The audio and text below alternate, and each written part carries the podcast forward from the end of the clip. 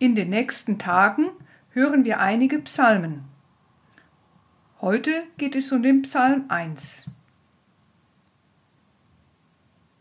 Wenn Gott mir seinen Weg zeigt, geht es mir gut. Ich kann mir nichts Besseres wünschen. Deshalb frage ich bei jedem Schritt, was sagt Gott dazu? Gefällt es ihm oder gefällt es ihm nicht?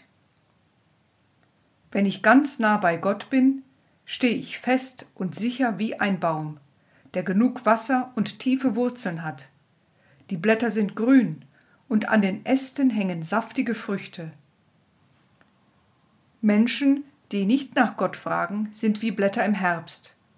Der Wind bläst sie mal hierhin, mal dorthin. Hoch in der Luft flattern ihre schönsten Pläne davon. Gott ist mit allen, die ihm vertrauen. Wer nicht nach ihm fragt, bekommt nie festen Boden unter die Füße.